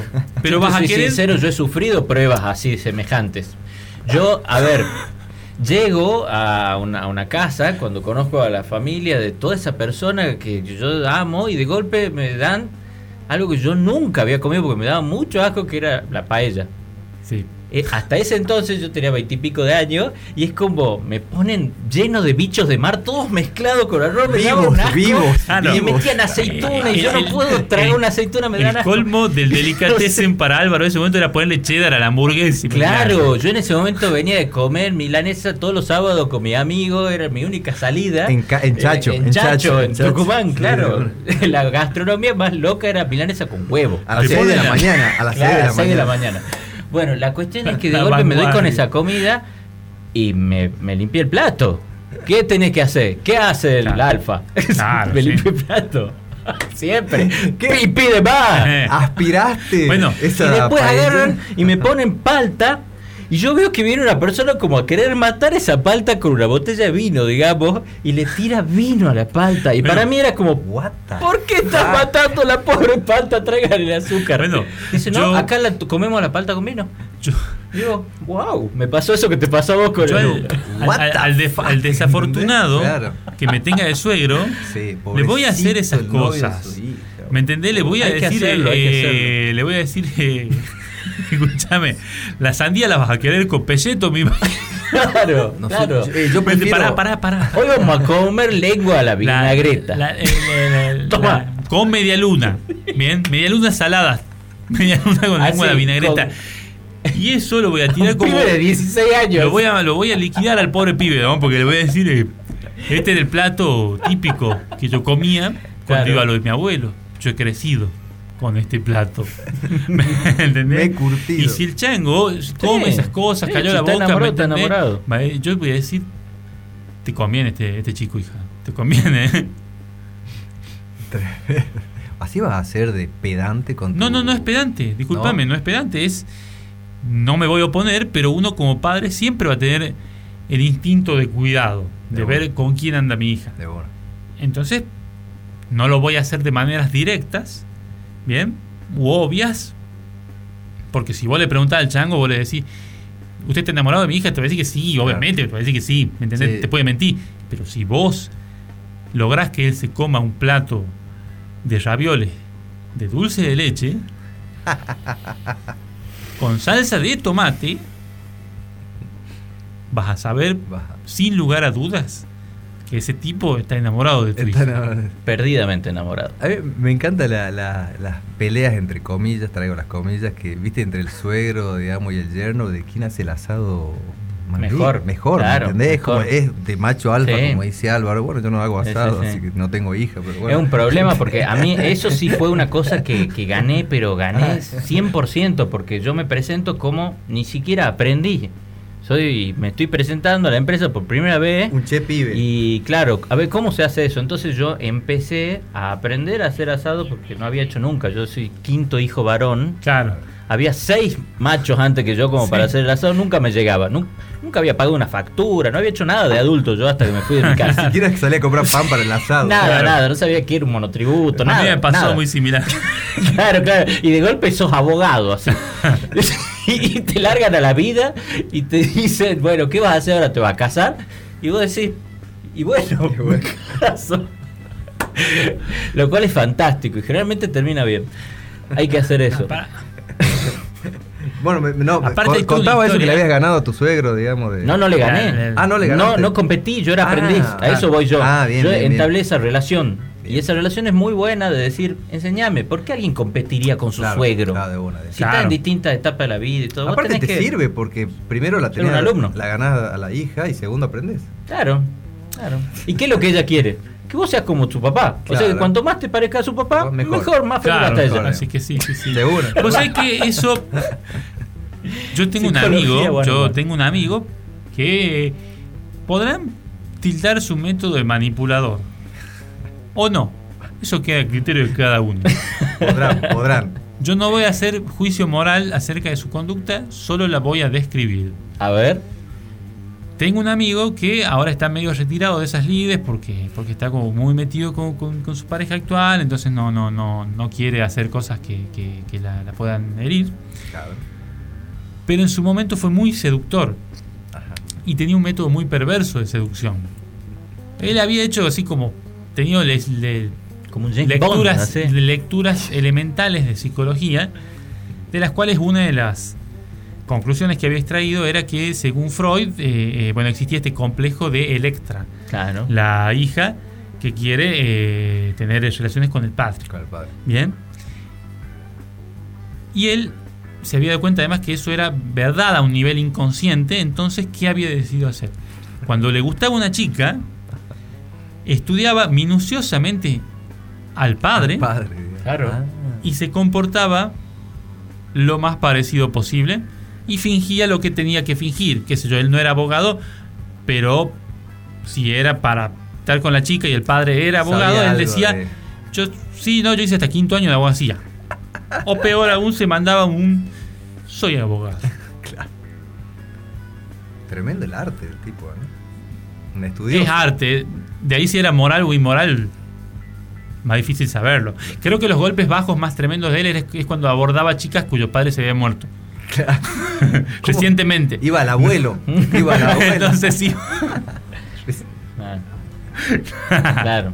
No, no, como cuando una chica por él, por que vos sos fanático del fútbol, mal. Y la chica te dice, a mí no me gusta el fútbol. Y capaz que perdés un poco la gracia. Si vos tenés esa estructura de estudiar a los padres y te dicen, no, yo no tengo papá, decís, bueno, lo lamento. Chao. No tenés de dónde sacarte. Sí, pero la comida. Pero la comida como entrada a una relación es muy importante. Sí, por Es supuesto. importantísimo. Muy por supuesto. importante, muy importante. Por eso te digo Como que. hablé muchas veces eso, que la comida transmite recuerdos. Sí. Entonces, eh, y poner recuerdos en una, en la mente de una persona es, es crearle alegría y placer. Además hay una cuestión que es ancestral, instintiva. Es importante que alguien te dé de comer. Claro. Toma un lugar de mucha importancia delante Sí. tuyo. Por eso vos fijate que Saber que cuando puede cocinar, que sabe. ¿sí? esos asados en los que prepara todo el jefe es porque es el jefe. Por eso él prepara la comida. Claro. ¿bien? Tiene un simbolismo Sí. importante. No, aparte cómo se liga en nuestra cabeza ese recuerdo de cuando fuiste y comiste un asado o tuviste una cita romántica, por así decirle, digamos, che, qué buen plato Bueno, de... Los asados son una comida que se recuerda. Sí. Sí. Porque vos no te acordás. el- Son eventos. Vos no te acordás aquellos panchos que comiste. O no te acordás de esa, esa milanesa con papa frita que comiste. Pero sí te acordás y decís, che, qué buen asado que comimos aquella vez en el Ramiro, ¿no? Sí. Que son comidas que se recuerdan. Aclaro a los oyentes que nunca lo hice. Yo lo haré. No, no, no, no, es verdad, nunca lo hiciste. Sí. Las, sí, las, las comidas para entrar a una relación tienen Cualquier mucha relación. ¿no? O sea, o sea, ya sea Sí, te puede No, ser y- amorosa claro. o laboral, claro. Incluso en los temas laborales. eh, se- parece importante, se digamos, una mucho comida- ¿Qué vas a poner en la mesa? Ah, si vos estás por una. entablar una, una negociación, si Es estás por entablar algo, sí. Porque por eso te van a juzgar muchas veces. Es como que cómo te vestís, qué comés, son cosas que hablan de vos.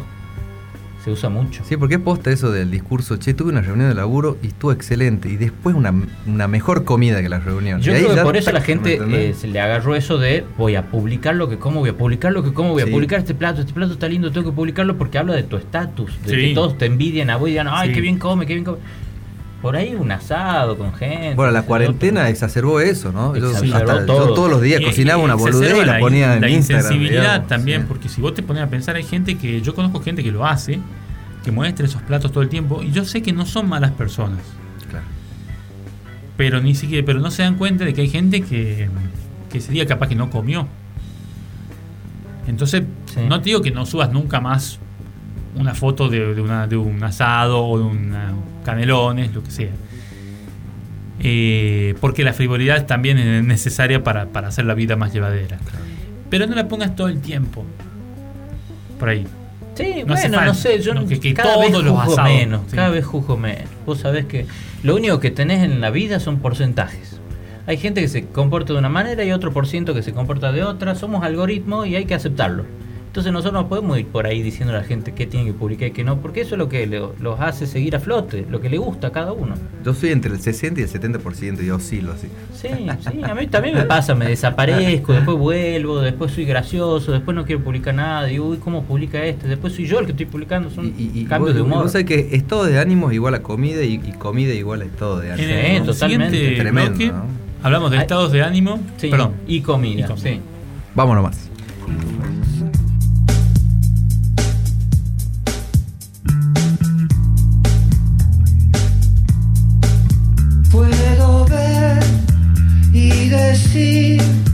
Puedo ver y decir y sentir, algo ha cambiado.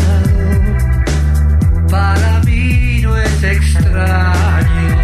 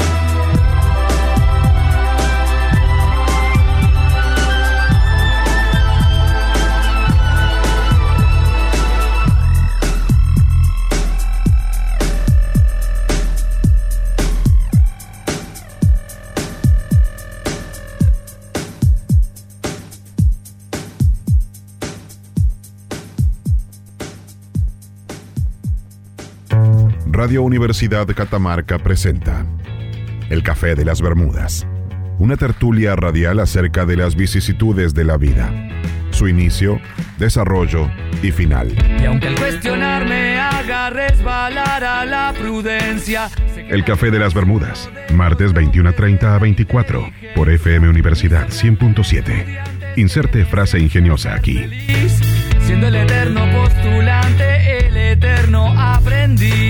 Aprendí a volver.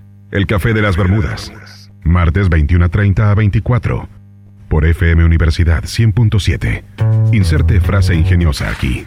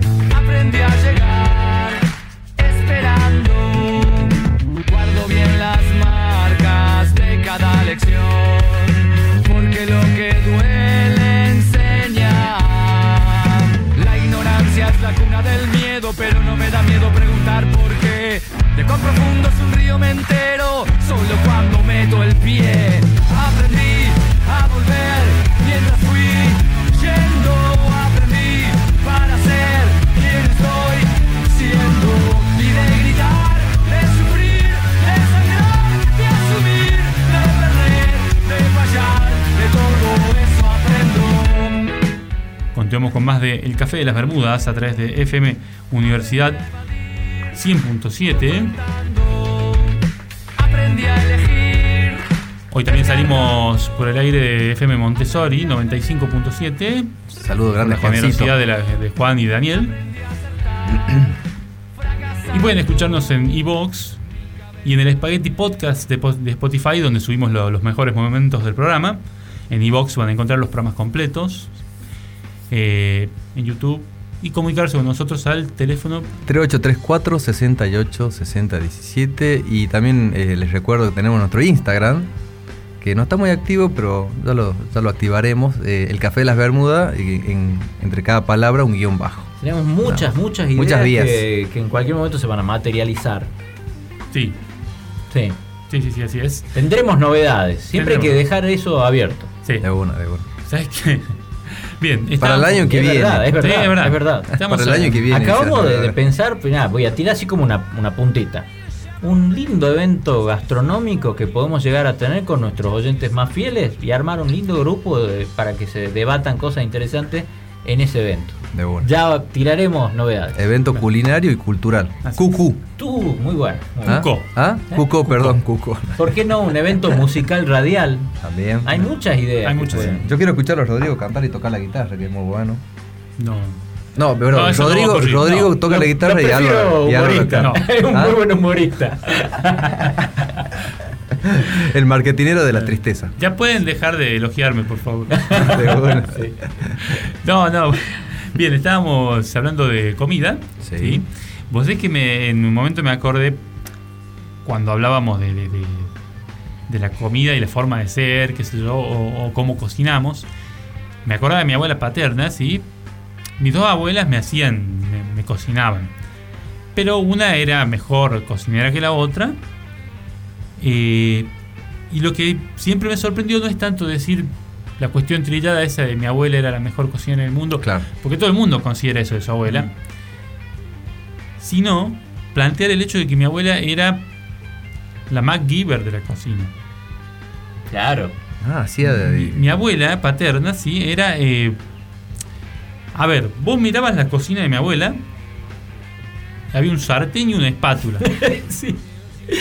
Todo lo demás que había era normal, era onda cucharitas, cuchillos, pero no había picador de ajo. Claro, Claro. ¿Entendés? No había Sí. un, un- Rompedor de nueces. El pelapapa es moderno. Claro. La papa se pelaba con cuchillo. A mano. Entonces, y, Ya, no- y- mierda. y tenía, Claro. qué sé yo, tres ingredientes y te caía como la lasaña de mi abuela. Claro. Sí. No puede ser. ¿Dónde la compró? ¿Dónde la Hay compró? un truco acá. Claro, Bueno, claro, a veces están vos sabés que, era tan mágica mi abuela en ese sentido que, que yo en algún momento comencé a pensar, acá hay una explicación sobrenatural. Claro. Mi abuela es capaz de materializar comida, boludo, porque, o sea, yo, yo sé que tenía eh, nada más que acelga y estos canelones tienen carne. Claro. No fue sino hasta muchos años después que yo me enteré del secreto gastronómico de mi abuela. Mi abuela tenía un sótano en el cual tenía esclavizados a cuatro enanos, ¿Por qué nanos? Qué poca carne. que, porque el sótano no era alto. Ah, entonces, eran, claro. Qué poca carne. No, No, no, no. no esclavizaría No, no, es enanos. que lo La- que la pena los es la enanos- misma, Ramiro. O sea, en el Código Penal no te hacen diferencia entre esclavizar gigante o esclavizar enano. A nadie esclavizaría No, enanos te para explico. comer, Mi digamos. abuela habría esclavizado gente normal si no fuera que el, el- el sótano era, era bajito. Además no Entonces- tenía fuerza para atacar gente, normal, claro, eran mejor los enanos desde todo punto de vista logístico. O sea, A ellos- ver, Ramiro, no, déjame terminar. Como bien enseñó mi abuela, desde todo punto de vista logístico, es mejor secuestrar enanos que gente normal. Qué gente normal, Bien, y esos enanos no es que los comíamos, es que le cocinaban. Tenía toda una réplica de su cocina bajo tierra No, qué grosso. donde cocinaban Sí. enanos, ¿me entendés? Y de pronto vos te descuidabas, el enano apretaba una palanca y pum, el plato subía hasta la, hasta la mesada. Claro. Y mi abuela decía, ya están los canelones. Y vos a tu abuela le habías visto agarrar medio kilo de espagueti y dos latas de atún. Claro. No, muy. Sobrenatural tu, tu abu. No, no, no, esclavista, esclavista. Esclavista. Sí. Muy bueno, muy bueno. Uno cuando quiere iniciar un reencuentro con alguien que, que ha perdido, digamos que ha perdido, o sea, que se ha enemistado, se ha peleado, si una pareja o algo, ¿qué hace? ¿Cuál es lo peor? Sí, te invito a comer. Sí, sí, sí, porque... Más allá de tomar algo, obviamente, que, Sí. que también se pueda tomar algo, que ya lo hablamos acá, pero creo que Pero fíjate que Mm. comer, el acto de comer, el ritual social de comer, es una de las actividades que son más respetadas, es, es casi sagrado. Entonces vos estás en un lugar donde has, has puesto tu esfuerzo y tu trabajo en que te sirvan un plato de comida, y en ese lugar no queda bien que alguien se ponga a gritar y hacer escándalo. sea el ¿Entendés? plato Porque que sos un sea. desubicado, digamos. me estás arruinando un momento que para mí es sagrado. Yo estoy acá comiendo con una persona, vos no podés ponerte a gritar como si estuvieras en la cancha. Claro, ponele. pone un parlante En la con cancha sí música. podés hacerlo, acá no. Un parlante con música, sí. Claro. Y Bueno, eso pero- te denota lo sagrado que es para una cosa. Es como que alguien en la cancha quiera sentarse y cenar. Claro. Y le van a decir, ¿qué estás haciendo? Enfermo. Le come la comida en la por cancha. cenar. Claro. Por favor, ¿se pueden callar un poco? Yo siempre quise cenar en la bombonera. Estoy escuchando un audiolibro. Elon Musk. Viene Elon Musk y dice, yo quiero comerme unos espaguetes a la boloñesa en la bombonera. La cagada, la cagada, la anda cagada. Sería intolerable. Cagada, Intolerado.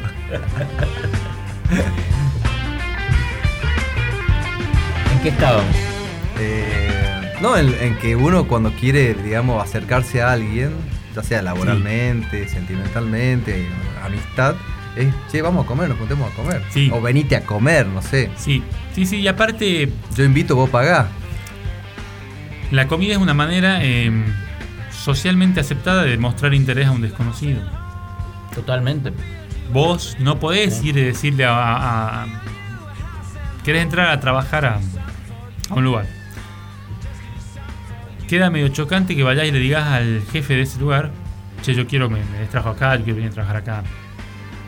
Entonces vos lo invitas a una buena comida y una forma de querer ganarte su, su- su favor. Eso se hace en todos. Hay países y, y donde eso es más notorio. Por ejemplo, en Argentina eh, la- la- las cuestiones esas están intrínsecamente vinculadas al acto de comer tienen mucho que ver con el asado, donde vos, por ejemplo, te fijas la parrilla de... Vos le preguntás, che, ¿quién hizo el asado? Y lo hizo Juan, estábamos en la casa de él. Obvio, La, claro. la parrilla es de él. Sí. O sea, no sé... Ni siquiera la mujer es de él, la parrilla. Claro, la mujer no es de nadie, como ningún ser sabés, humano es de nadie. Para mí lo simbólico. Pero la parrilla es de él. Te, te reafirmo lo que vos estás diciendo. Vos sabés lo simbólico y lo fuerte que es el momento en el que el que te enseñó te dijo: Hacelo vos al asado. Ese momento que te dan los cubiertos, el tipo se sienta, es, es fuerte. Sí. Es como mucha presión y todo, pero es, es como que te dan las herramientas para que hagas lo que te vienen enseñando. es genial. Y es muy Te emotivo cuando lo vivís de, de- de padre hijo. Y cuando te lo aprueban, digamos, sí, de padre a hijo, de suegro a hijo, de- de jefe a empleado. Yo creo que el, el empoderar a alguien, enseñarle y luego darle las herramientas para que pueda ejercer lo que vos le has enseñado en lo que sea, no Sí. solamente un asado, enseñarle a manejar a alguien. Claro, en la vida, Y después decirle, acá tenés la llave, tomá. Ese momento es mágico. Qué difícil cuando la gente se pelea por la autoría de los asados, ¿no? ¿Quién lo hizo? ¿Quién lo, lo Por eso yo? no tiene que tocar nadie. Claro. Cuando te toca los cubiertos, le decís, bueno, listo, seguí vos, chao. Sí, viste, la- ahora te estoy relacionando tradiciones que escuché acá nada más. Nada más acá Entonces que no en- son en- tradiciones. En Argentina, no, bueno, las Acá no va el programa. No, la- las viví, digamos, acá en Sí. Argentina, por ejemplo, cuando terminás la losa de, lo, de tu Sí, construcción, sí. tenés que pagar el asado, Un o una comida, no que sé. se hace ahí. Claro, que se hace ahí. En Cuando, Groenlandia no se estila mucho. cuando eso. cobras tu primer sueldo, ¿qué tenés que hacer? Paga el asado. Paga el asado. ¿Entendés? O sea, Paga el esa asado. tradición en relación a la comida y el trabajo. Sí, sí, el sí. Ha salario ganado mucha plata digamos. de golpe. Dicen- Paga el asado. Paga el Posta. Claro. A cobrar una indemnización por esa pierna. Sí. Bueno, paga el asado. Puta, sí, gané la quiniela. Bueno, pagué el asado. Vamos a hacer un asado para festejar la de por la pierna. No, paga el asado es una cosa que podemos Sí, paga el pensar después un poco más. De bueno. Algo muy oscuro. Perdón, Ramiro, sí. Sí. No, no, decía, esas tradiciones me llaman la atención, digamos, lo interesante, no sé dónde surgirán, pero es como que está internalizado en la gente o en los, en los grupos que, che, sí, estoy laburando, qué sé yo, bueno, paga el asado. No quiero Sí. pagar el asado. Es lo sagrado de la comida, por eso te digo, vos vas a poner comida en todas nuestras mesas y eso va a ser una forma de demostrar que, que estás bien, que estás poderoso. A mí me suena muy a hombre de las cavernas, Sí. me suena muy a algo que tenemos en nuestro 90% del cerebro que no es consciente, 99% que no es consciente y que te tira, paga el asado, danos, comamos juntos. Claro, vos, Sí, eh, comp- yo creo que no- no- compartí el mamut, compartí el mamut, es Le estás dando eso. demasiada trascendencia El árbol, la estrategia busca la comida y la de filosofía. querer agarronear un asado. Sí. Que tenemos todo. El- que perdóname, tanto- perdóname, pero los garrones, los garrones sobreviven y se aparean y siguen viviendo y tienen descendencia. O sea que probablemente el cromañón el- eran bastante caros. el que consigue la comida, sí, es el que ¿Vos crees que en la época, vos crees que en la época de las cavernas del mamut, el tipo que mataba el mamut, o los tipos, los 10, Sí. ponele, ellos eran los primeros que comían de todo el clan? No sé. No sé. Probablemente la civilización del hombre, un, un león se comportaría así, pero no sé si un hombre lo que nos diferencia es decir, yo quiero cuidar a mis crías, quiero darle de comer, Que quiero coman compartir con el que me ayudó a cazar, que el león es como que como yo, suelto y que coma otro. Que coma la leona y los Seguro, por lo menos, seguro, déjame que te diga que tenía muchas mejores posibilidades de encontrar las mejores hembras. Sí, probablemente. Ah, venía con el mamut. Venía Claro. el tipo que venía con el mamut. Todas las hembras van a querer aparearse con el con tipo el, que con el consigue que lo mamut. caza, claro. Y él va a elegir, y él va a elegir Claro. La que él quiera. Y se La podría quiera. y se podía transitar La que tenga más aptitudes para amamantar esa va a ser la que caderas para parir. para, Para- procrear. Ah, exacto. me encanta cómo hablan estos tipos. Yo no puedo Sí, así, pero sí. bueno. Eh, y ahora, y se puede transitar eso al día de hoy como, che, este pibe me lo quiero curtir porque cocina bien. ¿Vos te querés curtir un pibe? Bueno, pibes no. No, no, En no. nuestro bueno, caso, digo, no. no, me pongo en el Pero- lado. Qué sé ¿Qué, yo, qué- qué no. natural te salió ese ponerte en el lado de.? En el lado está de. bien, está bien. Escúchame. El lado hembra, digamos. No, es- no es, no es gay si es un ejercicio de empatía. Yo te estoy diciendo que acá acabamos de sacar una teoría muy fuerte de que eso tiene que ver con, con el cerebro reptiliano de la mujer y que vos podés manipularlo. Eso está muy mal. Eso no se hace. No no, no. Pero invitar a cenar a alguien Mike, es algo no grabes esto, muy Mike. tradicional. Sí. Lo venimos haciendo sin pensar. Es como que le ponemos una pizca. ¿Entendés? Una pizca de seducción, una pizca de manipulación. ¿Por qué? Porque lo tenemos incorporado. Como la señora que cocina así con una pizca. Basta, Bolina, no puedo vivir Sí. más sin saber qué es una pizca. Perdón, yo sí puedo vivir, vos no. Vamos Claro. un corte. Los enamorados lo saben. Vamos a un corte enseguida. Más del café de las Bermudas. El café de las Bermudas. Las Bermudas.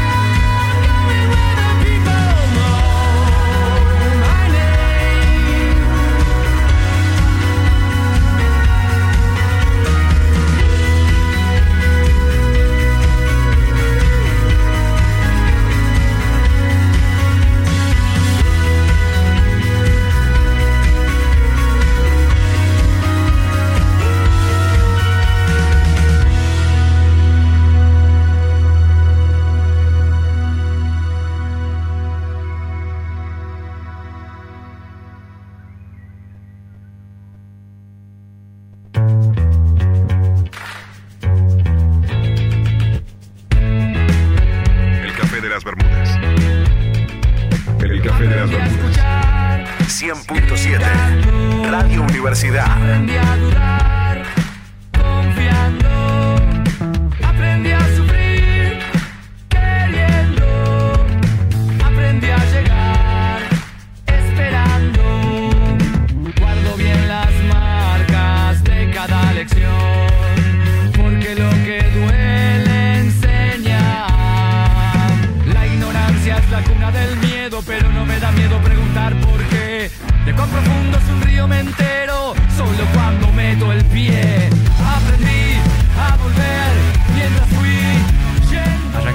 El último bloque del Café de las Bermudas. Este Café de las Bermudas en el cual estuvimos hablando de cocina y comidas, por ende.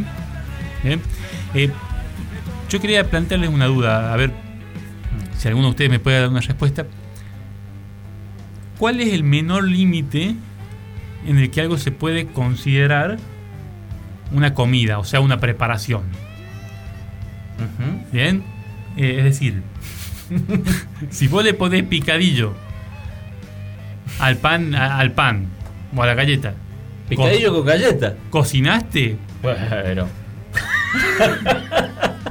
bueno, es que ese es el mínimo. Yo creo que es el mínimo. Vos tenés que juntar dos ingredientes. Por lo menos. Dos ingredientes. Legalmente, estamos hablando de legalmente. Es como, eh, yo me encontraba cocinando en ese momento y el otro Claro. dice, me opongo, mentira, no estaba cocinando. Bueno, yo creo que un juez diría sí, estaba preparándose sus galletas con picadillo. Su Claro, pero- Al momento del hecho, ¿o no? Y si. Claro. ¿Estaba cocinando o no estaba cocinando? Me estaba picando una palta. Claro. Ah, eso sí, ¿ves que es subjetivo? es un solo Si ingrediente yo la lavo palta. la manzana, estoy cocinando. Claro. si después de. No, no estás cocinando. Ahí no estás cocinando porque no le estás transformando el Claro. objeto. No estás transformando. Vos tenés que industrializar el objeto. Tengo hijos de 3, de, tercer año, tercer grado y quinto grado. Están con todo ese tema de la industrialización del objeto, de, de lo que se colecta, se cocina y cómo se llama y todo eso. Está buenísimo. Está bueno. Yo iba a decir pancho, pero bueno, con Pero el picadillo sí. y la galleta me ganaste. Yo estoy digamos. pensando en cuál es la comida más, pero de que decís, con esto ya, ya sí, tenés un plato. La Hay arroces que son muy ricos. Ah, el tengo- arroz sí. con sal ya queda muy rico. Yo tengo Chao. el omelette. Bato dos huevos, le pongo un poquito de queso y ya está. Chao. La rapidita. Sí. Rapidita. El- Claro, tipo rapidita también. Eh. ¿no? Así muy Pero rapidita vos tenés que haber hecho los cositos, es, es como un laburo. Ah, si sí, te sí, pones a- prepararlo, Las tapitas, las tapas. vos, claro. Si las compras, no. Pero bueno, comida de, de soltero le podríamos llamar a eso, de estudiante. Sí. Sí. ¿Sabés que me estaba acordando también de, por, por mencionar otro caso de mi abuela, la que, la que esclavizaba enanos? Y es que eh, cocinaba muy rápido mi abuela, Sí. ¿viste? Yo, eh, por ejemplo, hoy, no sé si a ustedes les pasa, pero si yo voy a hacer una comida como locro, es el día del locro. Bien. A mí me toma todo el día ir a buscar los ingredientes, prepararlos, tenerlos listos. Es como que ese día está destinado al locro. Claro. ¿Bien? Si vamos a cenar locro, yo a la mañana voy a ir a comprar cosas y a las 3 de la tarde me voy a hacer locro. ¿Bien? Y mi señora es peor todavía, a la una va a estar ella haciendo. Sí. Y en cambio mi abuela era como, ¿querés que, que te haga algo de comer? y yo, viste, que yo vos decías, sí, haceme lo, lo- lo que vos Claro, tengas, lo, lo que te sea fácil. claro. Lo que te sea fácil y te caiga con la buceca. Claro. ¿Entendés? O sea, entonces. Y yo, Sí. la verdad que fue, fue, fue, fue genial hasta el día que, que descubrí que eran enanos esclavizados. Claro, claro, eso te arruina todo. Sí. Vos sabés que yo, justo quizás nosotros estamos en una generación que es así, no sé, los, los pibes más chicos. ¿Por qué? Te digo, porque ponele, yo, mi, mi abuela era de esa eh, época de cocinar y de pasar muchas horas en la cocina y que el que laburaba era el marido. Claro. Y ella en su vida tuvo un trabajo. Este, y, y eso hace que cocinar de una manera espectacular. Mi vieja nunca hubiera podido hacer eso porque al ser profesora, Claro. qué sé yo, estaba todo el día laburando. Claro. De, de profesora, a la mañana daba las clases y a la tarde preparaba las clases y corregía, o sea, laburaba Y todo tenía el día. cinco hijos. Con cinco hijos. Entonces vos te das cuenta que decís, no lo puedo juzgar, no puedo decir qué mal que cocinaba mi mamá, sin el contexto. Y decir, yo cuando iba a lo de mi abuela comía nada que ver, y ahí decís, wow, porque es solamente el factor tiempo. Tenés la misma capacidad, el mismo conocimiento, Sí. la misma receta, tenés el acceso a los mismos ingredientes, pero el factor tiempo te cambia todo un- una cuestión familiar como las comidas. Es muy bueno, dice Ay. Álvaro, porque es como Está que. bueno, eh, eh, está bueno para eh, mí, Porque uno a uno existen, estamos. dentro de los mandatos familiares, No, perdón, sí. sí, existen los mandatos culinarios. Porque Los mandatos todo el culinarios. mundo dice, che, mi abuela cocinaba rico. Y, y alguien que te diga, che, mi abuela cocinaba feo. Y Mi abuela nunca la vi Sí, todo el mundo, es ¿cómo como que ya, ya Claro, hay, hay ¿cómo leyendas también. Ya, ya Sí, es como medio una no. leyenda porque, a ver, sí, te puede pasar que tu, tu abuela haya co- cocinado para la mierda, pero vos no vas a decir, no, mi abuela cocinaba para la mierda, porque todo el mundo tiene una abuela o tuvo una abuela o, No, o no. mucha gente. No, mis sobrinos no. Mis sobrinos. No, no, Entonces bien. mis sobrinos ellos dicen, la abuela cocina para mierda, la abuela no cocina, Pero la abuela te garpa nosotros- unas empanadas, lo sumo que venga. no, nosotros con nuestra, con nuestra generación sí debemos haber tenido. Sí, nuestra abuela. generación sí, lo que no, estamos diciendo es que lo- eso cambió. Claro, lo creo que cambió. Que creo que ya no es así. Que las abuelas del futuro no son las abuelas que nosotros describimos, o quizás las abuelas del presente de, de pibes mucho más chicos, Claro. universitarios. Claro. Mi abuela era una genia para el delivery. Vos le decías qué querías comer y vos le inventabas cosas cada vez más raras. Sí. Abuela, quiero comer sushi taki, qué sé yo. Ya te llamo. Mi abuela tenía los teléfonos de todos los que- cocineros de la provincia. Claro. Escuchá. Una vez hizo escuchá. traer cosas, ingredientes, todo. Y, la- y las pedía con un teléfono que no sabes el armatoste que era. Claro. No sé cómo hacía para encargar. No usaba telepatía. No, No, no. usaba telepatía, usaba más, un aparato. Incorporó una tablet donde estaban todos los logos y hacía eso. O sea, tuk, tuk, tuk, tuk. En 6 segundos mi abuela pedía. Sí. Una aplicación. Ya tenía Globo, la madre de Álvaro, hace Claro. 20 años. La, la, la, la Esa abuela iba de a ser la Álvaro. abuela moderna. Esas charlas, claro. Claro. La comida cambia, la gente también. La gente cambia, la comida. Sí, las costumbres. Sí, Yo las creo que eh, eso de que la- las costumbres del hogar moldean lo que comes es una, una obviedad Sí. hasta que te pones a pensar todo lo que engloba eso. O sea, si tiene ciertas raíces que salen de ese tema, decir, qué loco, cómo eh, vos tenés que estudiar el lugar y vas a saber más o menos qué comían. Creo que es como una antropología inversa eh, que podés hacer de, una civilización o de un lugar. Que, un método que seguramente ya se usa, no estamos inventando nada, nada más que no nos damos cuenta. ¿Será dime lo que comes y de dónde vienes? Claro, no, eh, dime de dónde vienes y te diré qué comes. Claro, al revés. Pues vos vas al museo y te dice qué comían. Y vos decís, ¿cómo sabés vos qué comían? Bueno. y porque sé los cántaros que usaban, sé lo que se sembraba, sé lo que había, Analizamos. qué animales había. Entonces, si había llama y había maíz, comían llama con maíz. Escúchame, Ramiro, había una. mm, Hubo un método. Esto de dime de dónde, Claro. de qué comes y te diré de dónde eres o quién eres. Había un método en la época de la mm, Segunda Guerra Mundial que, utilizaban la inteligencia italiana para descubrir infiltrados. El servicio secreto italiano. Dobles agentes que se hacían pasar por italiano, un alemán, por ejemplo, qué sé yo, un estadounidense, que se hiciera pasar por italiano y cómo se los descubría. Le servían un buen plato de ñoquis. claro, Muy, muy bueno. claro, claro. Pero bueno a nivel italiano. Claro. Entonces, si el tipo probaba eso y vos veías en sus ojos que estallaba de alegría por lo genial de lo que estaba comiendo, ese tipo era el alemán. ¿Vos escuchaste Claro. lo de la escuchaste lo de la misión queso rallado? Fue buenísimo eso, porque le pusieron un queso rallado ahí al tipo. Sí. Y el yankee agarró y fue como, oh, si hubiese sido mayonesa también le ponía. Claro, claro. al yankee le ponés accesorio, el Sí, tipo le orégano, agarró el queso rallado y le tiró todos los gnocchi y fueron, este tipo no es italiano. Claro. Todavía está detenido ese, Ese, ese método, digamos.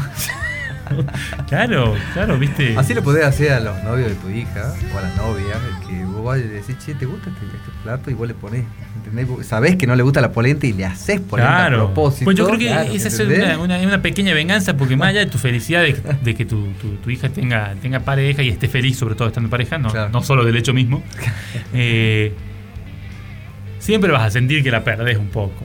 Claro. Entonces, en la mínima venganza vas a querer, te vas a Ah, querer. No, no, Rodrigo, no me Sí, arruines, no sí, me sí, arruines, no. sí, sí, Álvaro, sí, Yo eso te lo hicieron, te lo hicieron. Teórico Te lo- para hacerle una maldad a ese pibe.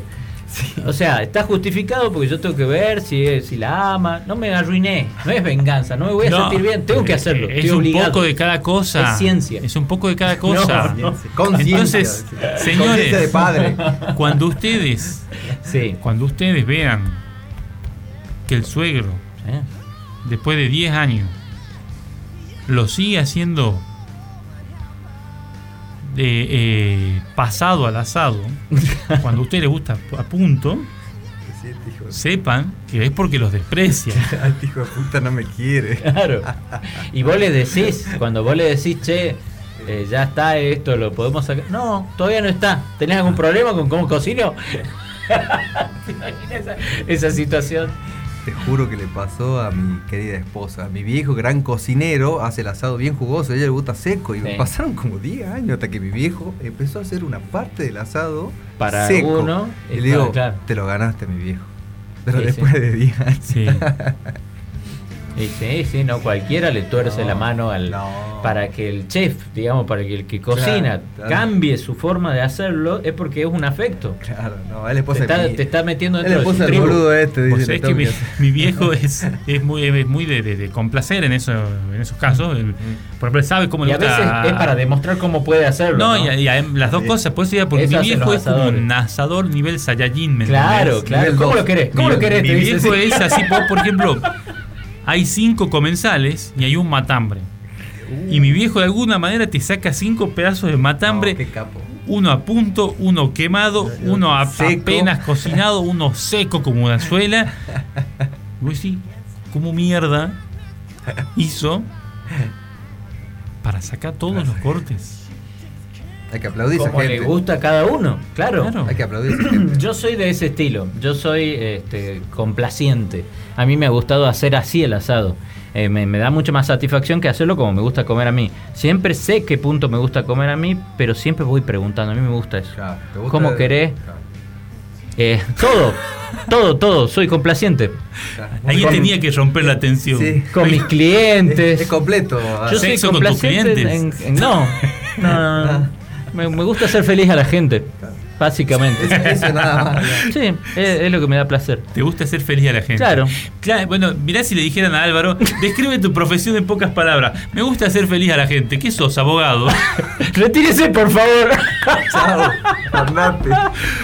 Es muy bueno. Es muy bueno. Me acabo de dar cuenta, es como una filosofía. Creo que con ese ¿Qué es lo que concepto más no. No le dé más ideas, por favor, al doctor Creo que con ese No le dé más concepto- ideas porque vamos.